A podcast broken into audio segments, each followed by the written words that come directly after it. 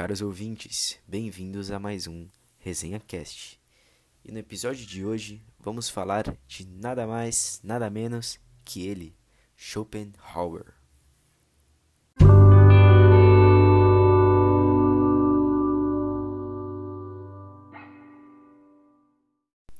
Bom, pela primeira vez hoje vamos fazer uma resenha filosófica. E para tal, temos os seguintes convidados e amigos: Daniel Michelazzo, Pedro Pinto, Enzo Cassani e Pedro Mazaro. Bom, feita a introdução, agora vamos, vamos direto ao assunto do podcast, que é o Schopenhauer. Bom, antes da gente iniciar nossa resenha e introduzir as perguntas aos convidados, eu vou falar um pouquinho sobre, sobre ele, sua, sua biografia, uma introdução mesmo. O Schopenhauer, ele nasceu em, na atual Gdansk, né, na Polônia, em fevereiro de 1788. Ele era um filho rico de comerciantes prussianos e ele foi educado para seguir a profissão do pai, né, para seguir o comércio.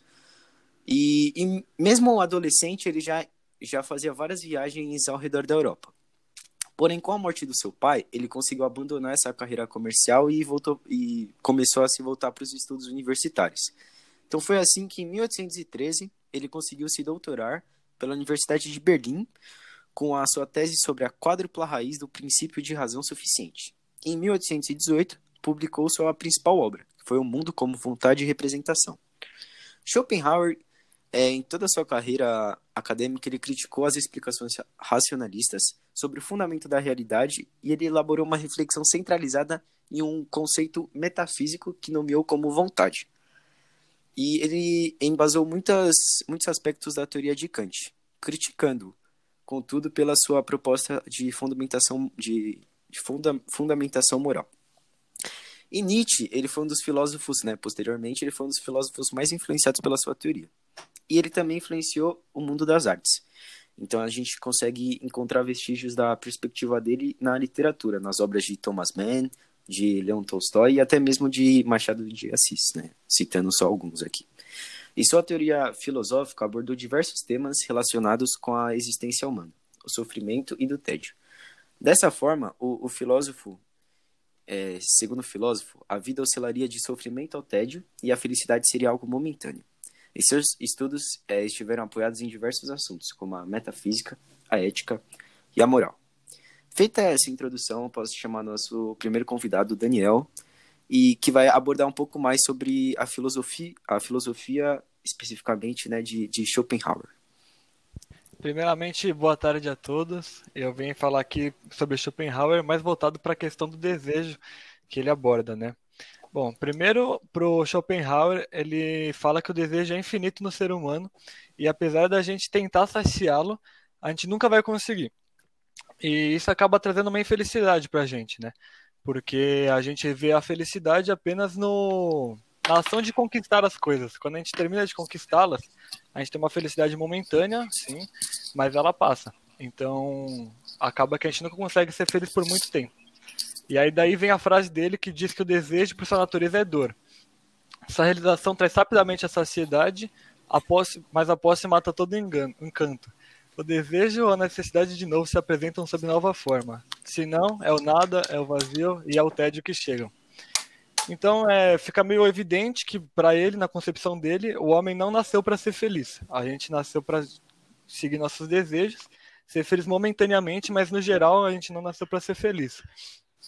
É, mas para ele tem duas saídas para isso. Uma que é momentânea, que é a, pela arte, pela experiência, que apenas ameniza o sofrimento, e a nirvana, que é uma solução mais permanente, que é quando você renega o desejo e aí você se liberta da, dessa dor, né? De você nunca conseguir saciá-lo. E ele se baseou no budismo para chegar nessa conclusão. Bom, muito interessante, Daniel, principalmente, né?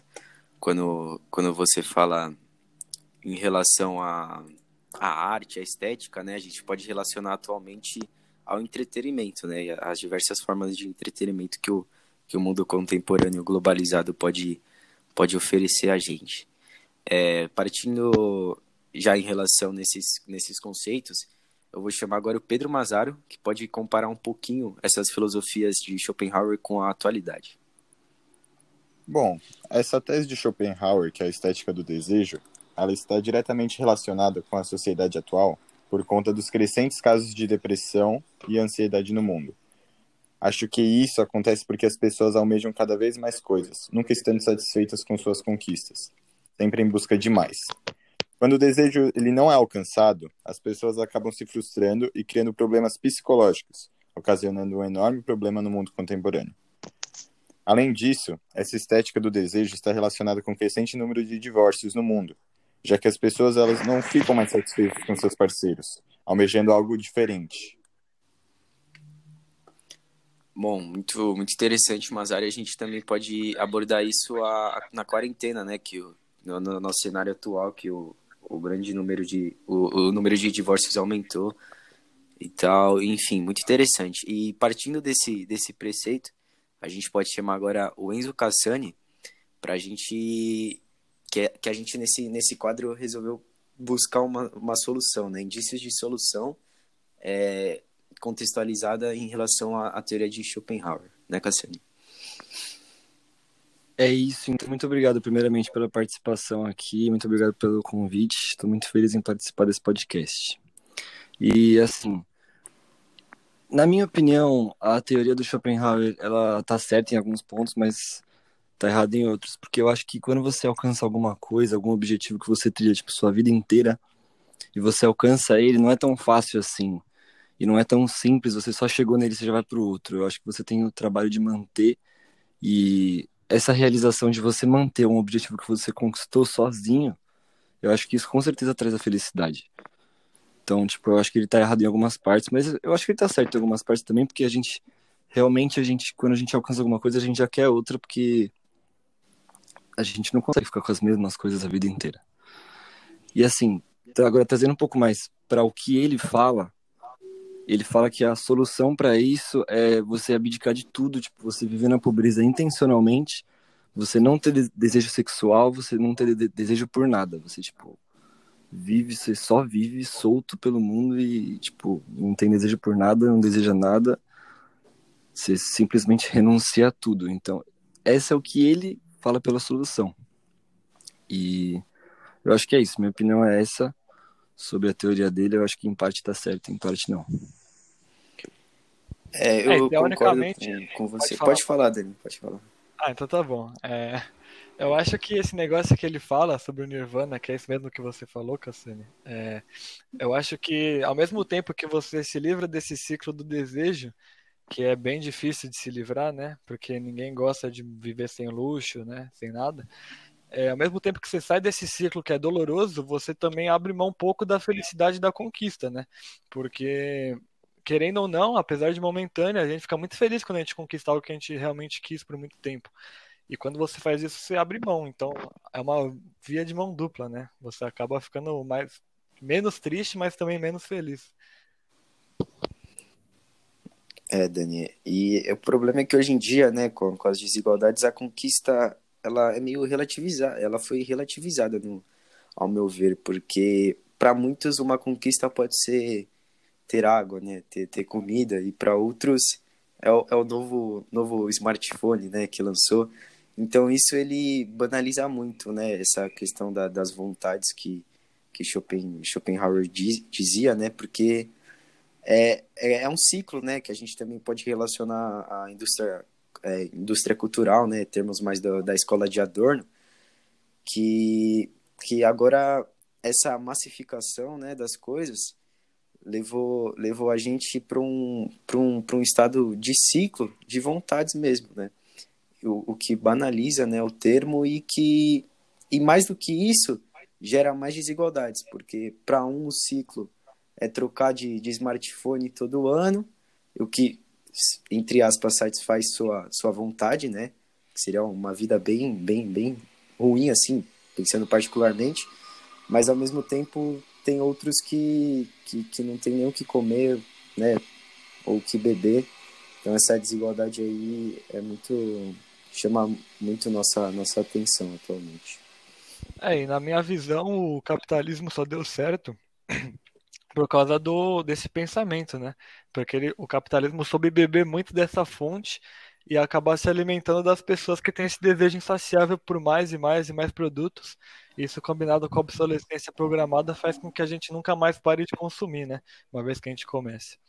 Eu achei legal que você comentou sobre a desigualdade social das pessoas, que às vezes o desejo dela, a conquista dela é ter algo para comer, né, no dia, tudo.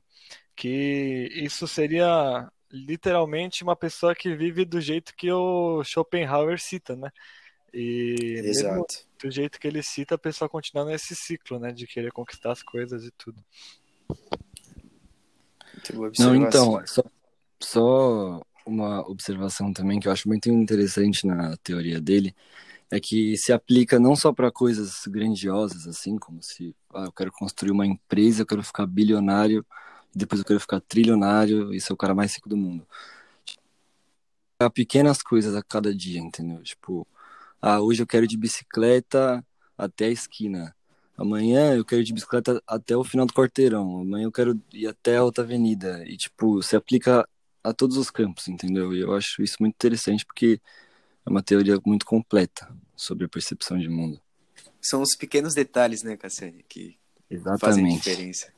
Delírio Bom, Pedro... Pedro Mazaro tem alguma observação a fazer?